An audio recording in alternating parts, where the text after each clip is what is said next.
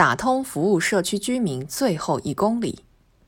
消杀测温、运送物资、代收快递，在新冠肺炎疫情防控期间，物业服务人员格外忙碌。全国七百余万物业服务人员配合社区联防联控，牢牢筑起一道安全防线。住宅物业管理对于提升群众生活品质、城市安全运行、社会和谐稳定、党和国家长久治安的意义更加凸显。社区是社会治理的末梢，也是基层治理的重点，而物业管理正是社区治理的重要内容。物业不仅管理社区建筑物、能源供应等，还承担了卫生防疫、垃圾分类等社会管理职能。也要看到，当前党建工作对物业管理的引领作用有待进一步加强。业委会治理结构不合理，物业服务质量不高，物业服务监管机制需要健全。为此，住房和城乡建设部等十部门印发了关于加强和改进住宅物业管理工作的通知，对提升住宅物业管理水平和效能提出要求。为打通服务居民的最后一公里提供制度支持，加强住宅物业管理，推动物业服务业向高品质和多样化升级，是满足人民群众不断增长的美好生活需要的重要举措。我国人均国内生产总值已达到一万美元，中等收入群体超过四亿人，人们对健康、养老、育幼、家政等生活服务的需求不断增长。这类生活服务场景很大一部分都在社区，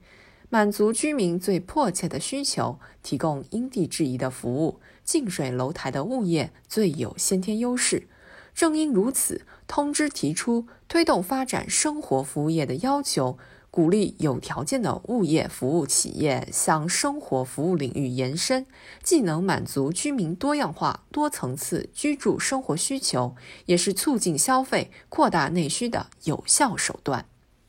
加强住宅物业管理，推动行业健康发展，对做好六稳工作、落实六保任务意义重大。以就业为例。中国物业管理协会对八百零三家物业服务企业调查的结果显示，二零二零年新增就业人员超过三十万人。按照通知要求，做大做强物业管理行业，有利于稳就业、保民生。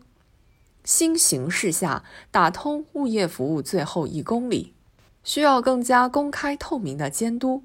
居民与物业之间，往往由于物业信息不够公开透明，发生纠纷。应当监督物业服务企业如实公布诸如物业服务内容和标准、收费项目和标准、物业费和业主共有部分经营收益收支情况等信息，保障居民的知情权、选择权，从而更好得到居民的理解和认可。同时，还要加快建立完善物业服务企业红黑名单制度，推动形成优胜劣汰的市场环境。